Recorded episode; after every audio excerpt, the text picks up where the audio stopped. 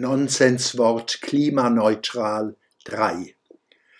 Wenn ich in meinem Der Schwöbelblog am Samstag vom 26. August 2023 darauf hinweise, dass der Rest der Welt seit Jahrzehnten bemüht ist, sich wissenschaftlich-technische Errungenschaften, teilweise als Opposition auch emanzipatorische Fortschritte der europäisch-amerikanischen Aufklärungskulturen anzueignen, so kritisiere ich diese Prozesse nicht.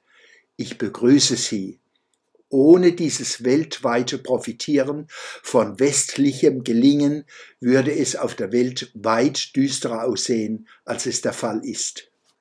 Wogegen ich mich vermahre, ist, die Scham, die mit diesem Erlangen von Vorteilen verbunden mit entsprechenden Abhängigkeiten wohl einhergeht, in wütenden Hass gegen die Kulturen zu verwandeln, deren Errungenschaften man sich aneignet.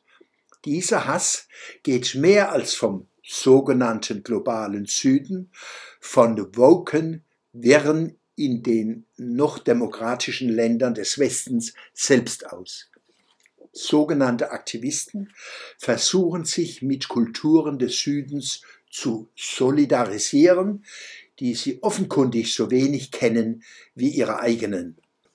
Energie ist Leben. Steigender Lebensqualität liegen hohe Umsätze von Energie und Materie zugrunde, also jene Faktoren, die den Fluch der sogenannten Klimaneutralisierer auf sich ziehen.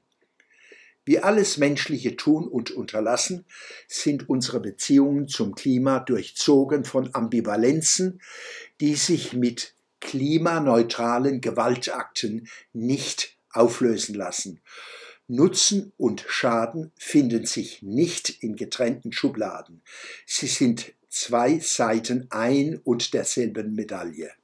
Es ist heuchlerisch und rassistisch, daraus für die nördliche, das heißt die westliche Welt Verantwortung und Schuld abzuleiten und den globalen Süden in den Stand der Unschuld zu versetzen.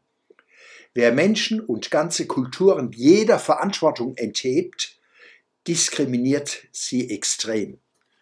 Der Westen ist mehr als alle anderen Regionen der Welt für den weltweiten Lebensgewinn verantwortlich der antikapitalistische, antieuropäische, anti-weiße Schrei nach Gerechtigkeit ist ein Manöver, um Machtstreben zu verschleiern.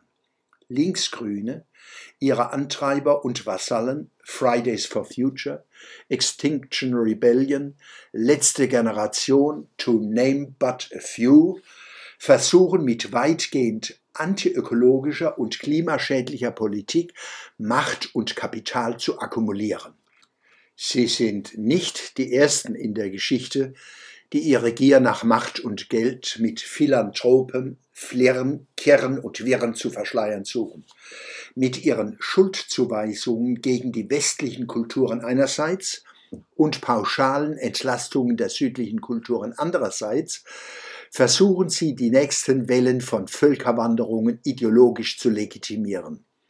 Diese Ideologien sind, wie das meiste, was aus diesen Milieus kommt, höchst anti-emanzipatorisch.